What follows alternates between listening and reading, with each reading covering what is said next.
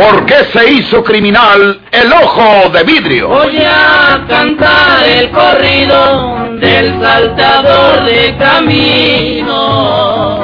La borrascosa juventud de Porfirio Cadena. ¿Cómo perdió uno de sus ojos? ¿Y por qué tuvo que seguir la vida criminal perseguido por sus poderosos enemigos? Una nueva serie campilana del escritor norteño, don Rosendo Ocaña.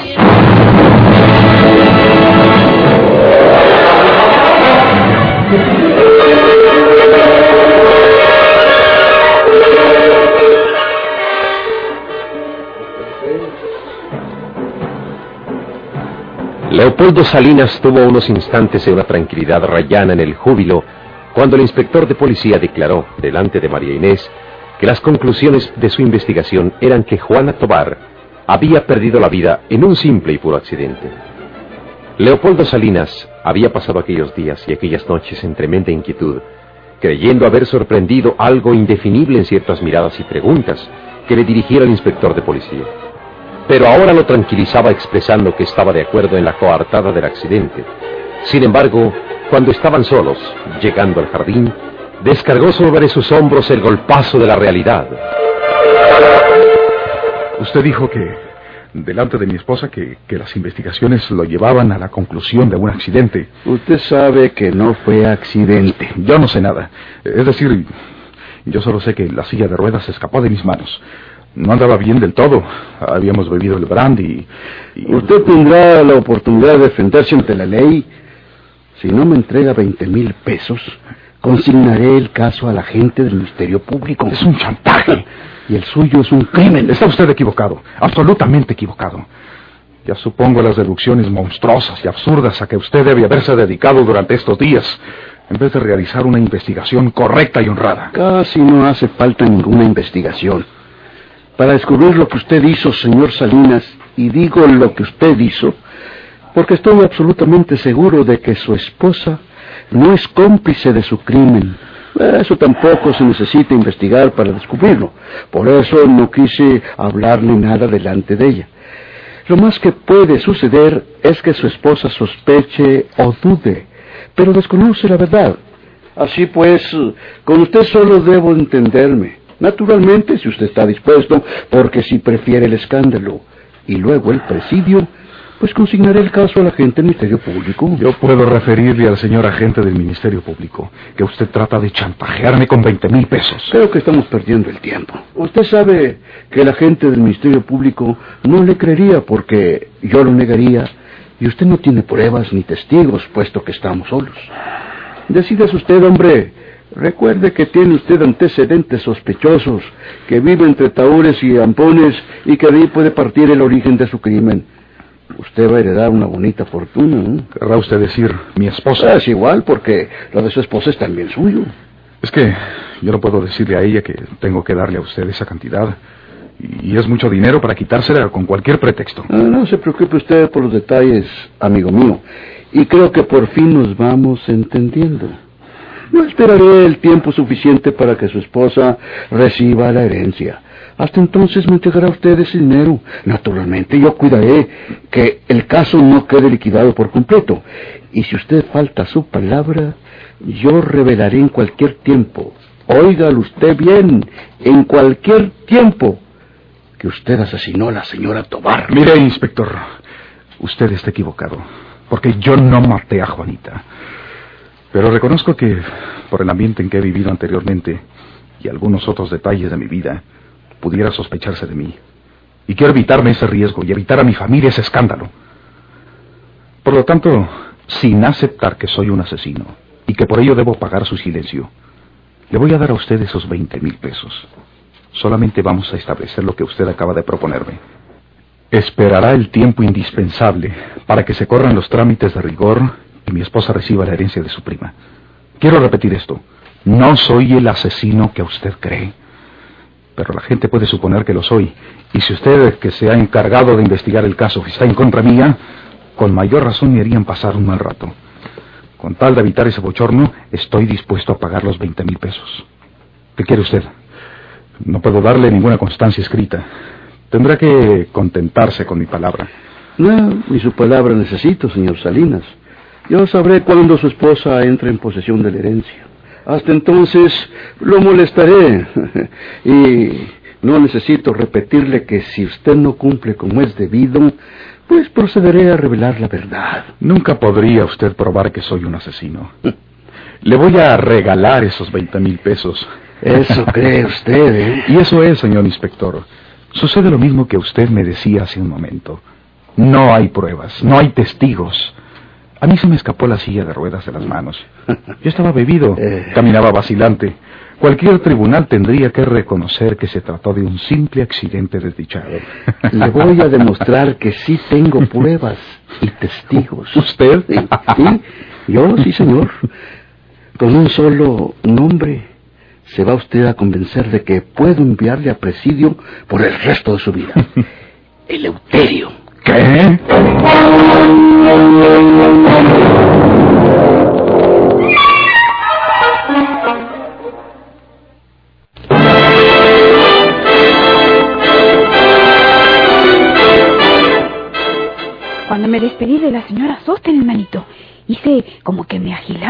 Camino, pero me escondí entre el monte y ahí me estuve mucho rato, hasta que vi de salir a Andrés por la parte de atrás del jacal.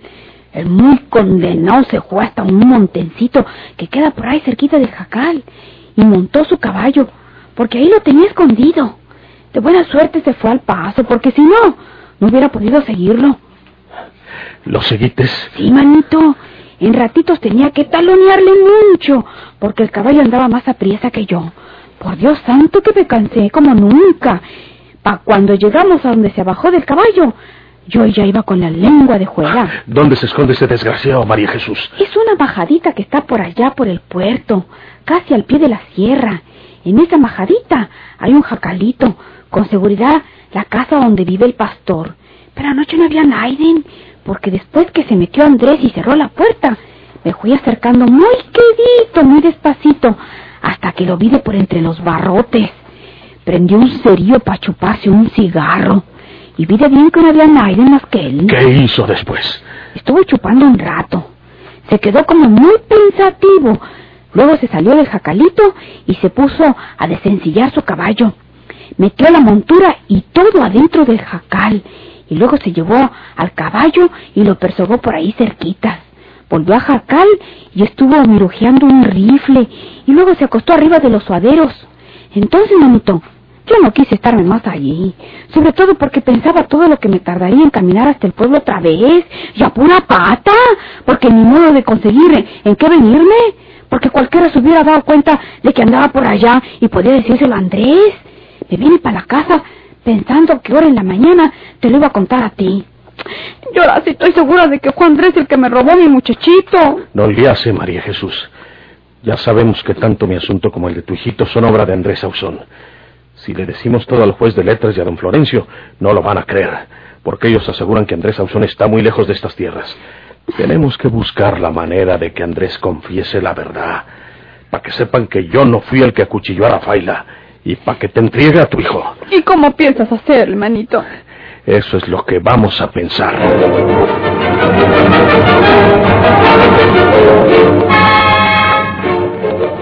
Y mientras María de Jesús le hace aquel relato a su hermano Porfirio, en la cárcel del pueblo, en la villa, en el modesto juzgado de letras, ocurre algo muy relacionado con los mismos acontecimientos. ¿El señor juez de letras? Al señor es. Eh, ¿Qué se le ofrece, joven? Pues, señor juez, vengo con una molestia. Yo soy hijo de Mónico García del rancho El Refugio, de por ahí del puerto. Debe saber usted que tenemos un ganado de chivas en una majada que está en la orilla de la sierra y que ese ganado nos lo cuida, o más bien dicho, nos lo cuidaba un muchacho pastor que desde Santier no sabemos de él. Se ha vuelto ojo de hormiga, señor juez de letras. Ese asunto, joven García, más que de mi competencia, es de la del señor encargado aquí presente. ¿Usted es el encargado? Sí, no me conoces. Soy Florencio Cavazos. Ah, sí, don Florencio Cavazos. Lo he oído mentar. ¿Cómo está ese asunto, muchacho? Pues como les iba diciendo, el pastor del ganado de mi papá se desapareció desde antier. Yo fui ahora en la mañanita a, buscarlo a la majada y no lo hallé. Pero ¿saben ustedes a quién vive en la majada? ¿A quién, muchacho? A Andrés Sauzón. ¿Qué? Andrés.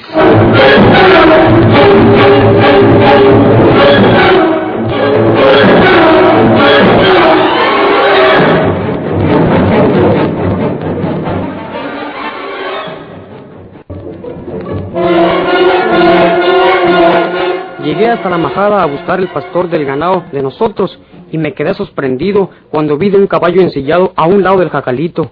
Me fui acercando poco a poquito, agazapao, para que no me vieran, porque me entró la sospecha de que nuestro pastor le estuviera metiendo animales a algún desconocido.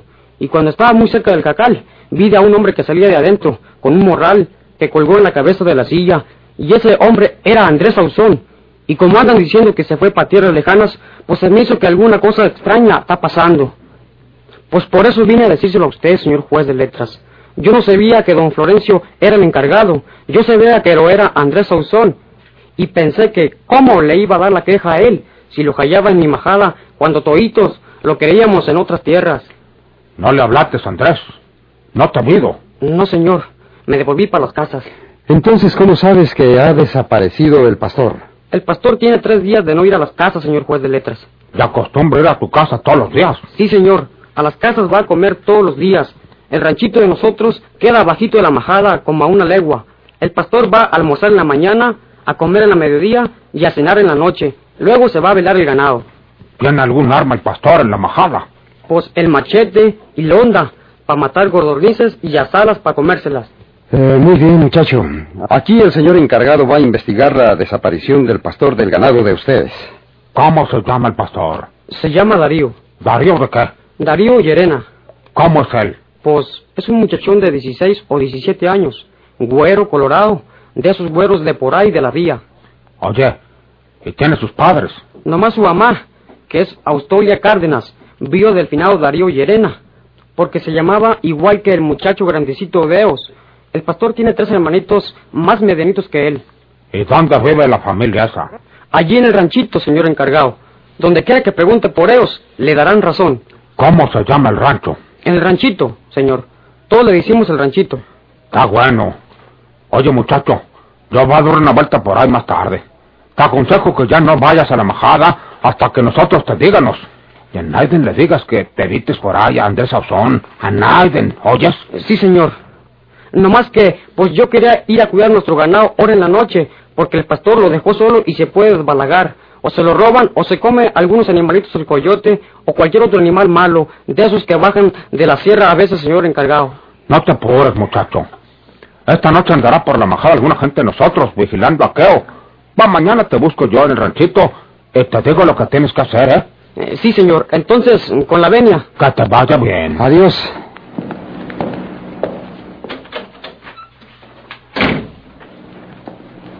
Creo que estamos echando malas con Porfirio Cadena, señor juez de letras.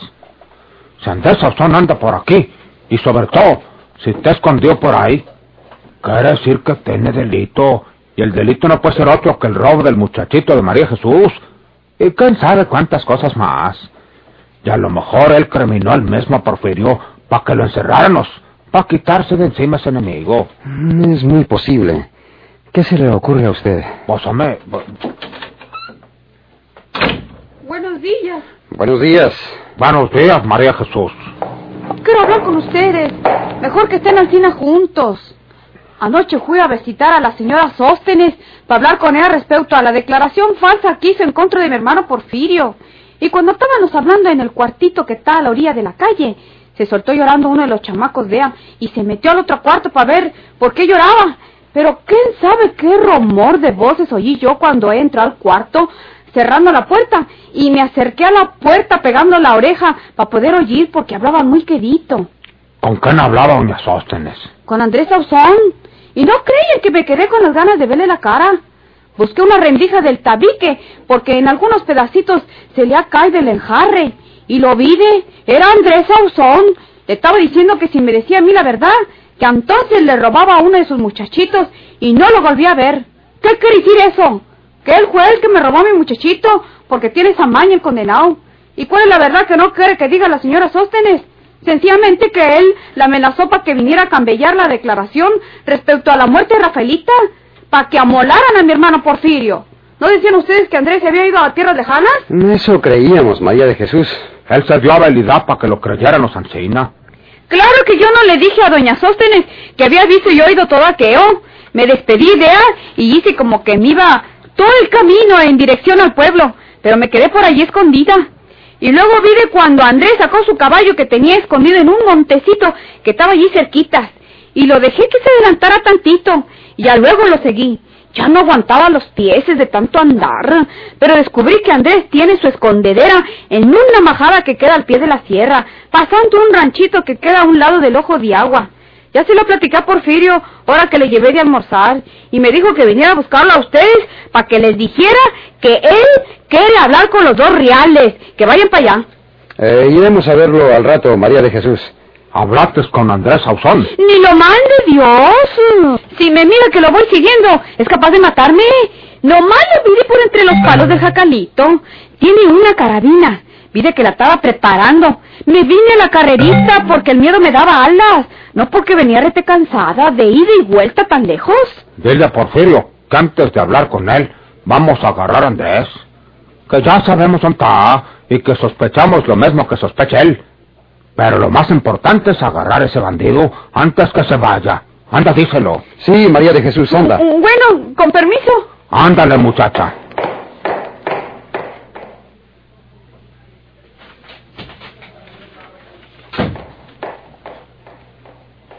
Vaya usted con algunos hombres, don Florencio, y vea si puede aprender a Andrés Ausón. ¿Usted va a ver a Porfirio? No, voy a hablar con la señora Sóstenes.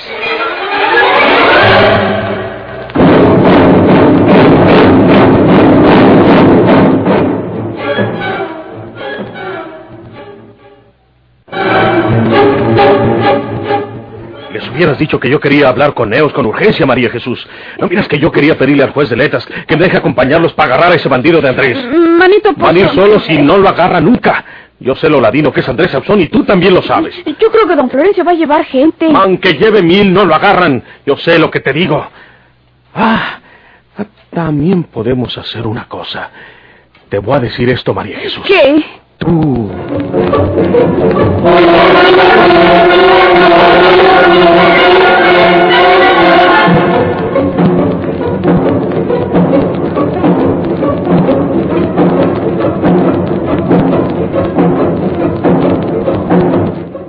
Siéntese, señor juez de letras. Gracias, señora Sóstenes. Ni quiero quitarle su tiempo porque veo que está ocupada en sus quehaceres, ni quiero perder el mío porque también tengo mucho que hacer. Usted fue amenazada por Andrés Ausón y... No, no, señor juez. Sí, señora. Usted fue amenazada por Andrés Ausón para que cambiara su declaración verdadera en el proceso por la muerte de la señora del Castillo. Y para demostrarle que estoy bien enterado, le diré que Andrés Ausón la amenazó con robarle uno de sus niños. Termine sus quehaceres lo más pronto posible y arréglese, porque va a ir conmigo al juzgado a declarar la verdad, lo que sea la verdad. Sí, sí, señor. ¿Qué pasa? ¿Quién disparó? Está usted herida. Déjeme ayudarla para que se siente en la cama. ¿Quién puede haber hecho este disparo? Sí, huye a caballo. Debe ser Andrés Ausón.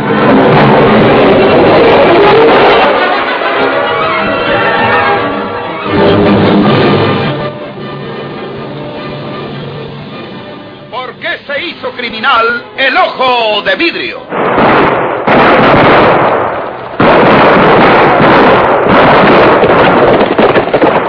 Muchas gracias por su atención. Sigan escuchando los vibrantes capítulos de esta nueva serie rural. ¿Por qué se hizo criminal el ojo de vidrio? se disfrazaba de arriero para asaltar los poblados burlándose del gobierno, mataba a muchos soldados, nomás blanqueaban los cerros, de puros sin calzonados.